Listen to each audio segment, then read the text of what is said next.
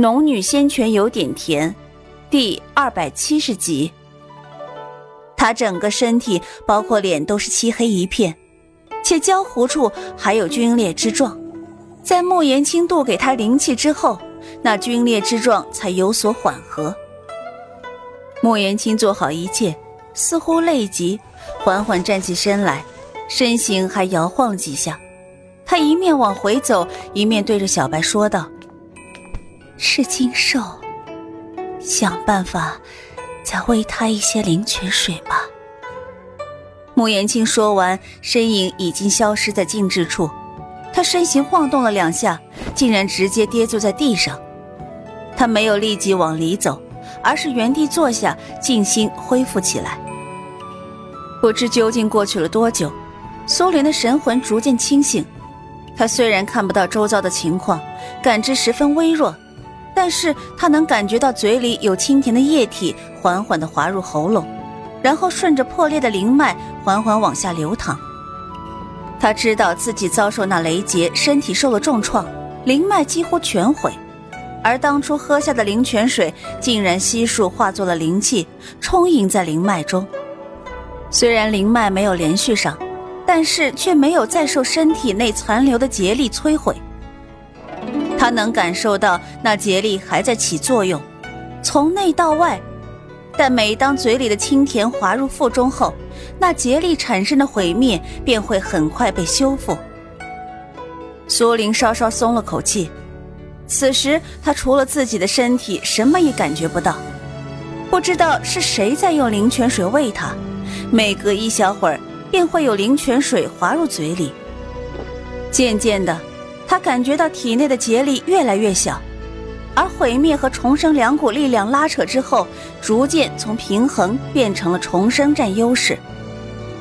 他身体各处的破裂损毁都在这作用下一点点的恢复起来。不知道过去了多久，他感觉自己的身体已经恢复如初，没有一丝破损的痕迹，只是灵脉中的结力还没有完全散去。虽然断裂的灵脉已经连接，但是却无法运转灵气，示意他也依旧无法动弹。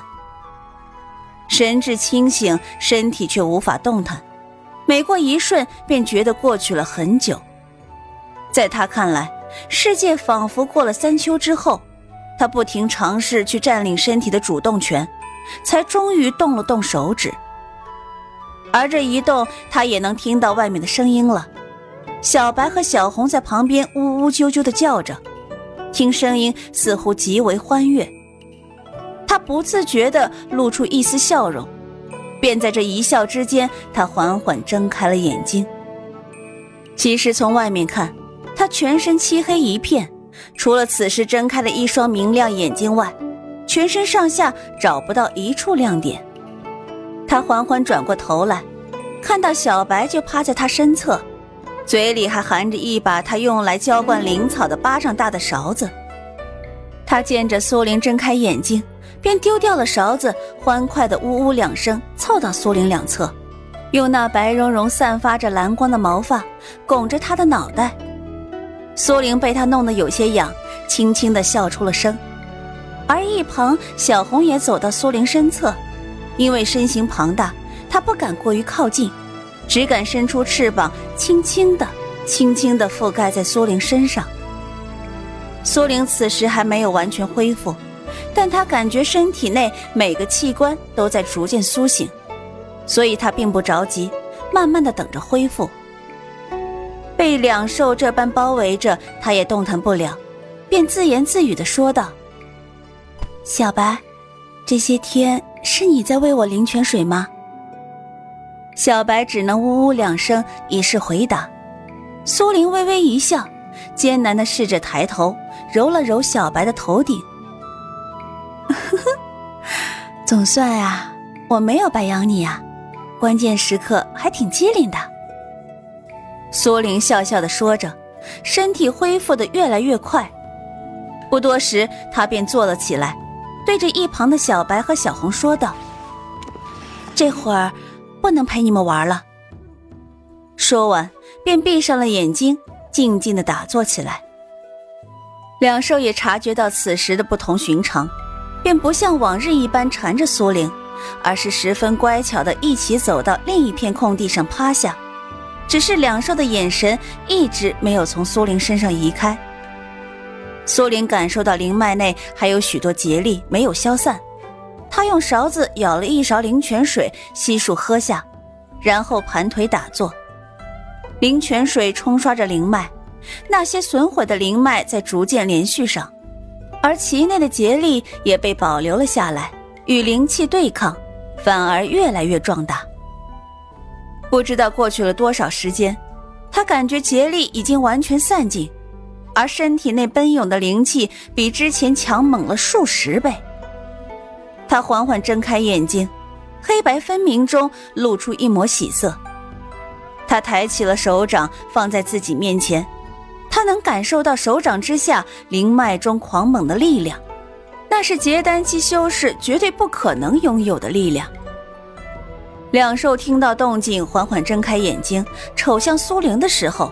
双双一个机灵站了起来，苏玲微笑着看着两兽靠近，摸了摸他们的头顶，陪着他们吸完了一阵，才起身用清洁术把身上的污垢焦黑全部清除干净。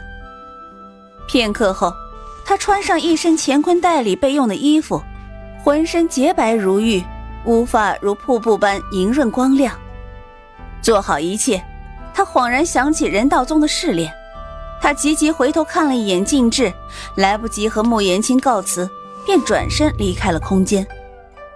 他不知道自己渡劫至今究竟过去了多少时日，若是错过了这一次试炼，那他要么等到几年后下一次试炼，要么就只有冒险的闯入天道宗去。但那样实在是下下之策，先不说他摸不透水妙一的修为。况且自己在明，水妙一在暗，这又是水妙一的地盘，怎么说他成功的几率都很渺小。是以眼下他必须要赶紧弄清楚的一件事情，就是人道宗的试炼究竟错过了没有。他从空间出来，便是自己先前挖好的洞府，可是洞府外的巨石早已经破裂成碎石，散落在洞口外，而洞府里。虽然一眼能看穿，但显然来此的修士还是把此地翻找了一遍，墙上甚至有法术破坏的痕迹。他正欲抬脚，却听到一阵极其细微的声音在身后响起。他转头一看，见是阿达利从一块碎石旁露出绿色的脑袋。他这才想起渡劫之前，他把阿达利独自留下。而且自己出来也完全忘记了他的存在，幸好他无事，否则等自己想起来他又被掳走了，自己真不知道要从何找起。你终于出现了！阿达利皱着一张绿脸，不满地盯着苏玲，似乎在控诉他竟然丢下自己十余日不闻不问。苏玲有些尴尬的嘿嘿两声。赶紧说道：“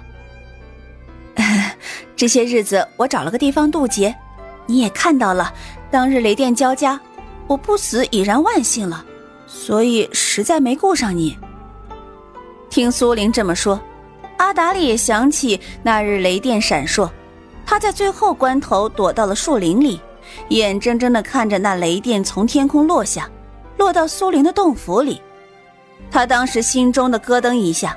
心想苏玲完了，可谁想随后就有修士赶来，破开了洞口的巨石，却没见到苏玲在里面。他也很纳闷，幸好自己吃了敛息丹，陆陆续续来往的修士都没有发现他的存在。等过了好几日，见没有修士再出现，他才悄悄地进了洞府。可是洞府里根本没有苏玲的踪影。他也相信那个女人不会那么容易的就死掉，所以他每隔一段时间便会进洞里来看一看，等着那个女人回来。刚刚其实是他才进来，就听见有动静，根本来不及细看，就躲到了碎石之后。等到他露出脑袋的时候，苏玲已经发现了他，所以他也并不知道苏玲是从什么地方突然冒出来的。哎。对了，你说已经过了十余日，那你可知道具体时间？还好阿达利每日等他，无事之下只能数着日子过，所以日子倒还记得清楚。若是他记忆不错的话，那么今日就该是试炼之日。看看时候，时辰刚过，赶过去应该不会晚。他立马扔了一颗改变形貌的丹药，在阿达利面前缓缓变成了另外一副模样。阿达利此前见他变化过，此时倒不觉得惊讶。不多时，苏灵变形完，低头对着阿达利说道：“阿达利。”今日的试炼，我也不知道究竟要做些什么。带着你的话，也许还会被察觉，所以今日你就在此等我。若是能够通过试炼，我会再悄悄回来接你的。阿达利没有疑义，毕竟眼下他们两人最主要的目的就是混入人道宗，任何不稳定的因素都要遏制，所以他乖乖的点了点头。苏林这才放心的压制了修为，与阿达利告辞，往人道宗的方向飞去。云雾霭霭，苏林换了身形貌，也把修为压制在筑基初期。当初他在花园巅峰，几个结丹修士都没发觉他的修为，想必如今进入了分神期，应该更安全才是。虽然此时他分神期的修为还不稳固。但眼下也只有放手一试。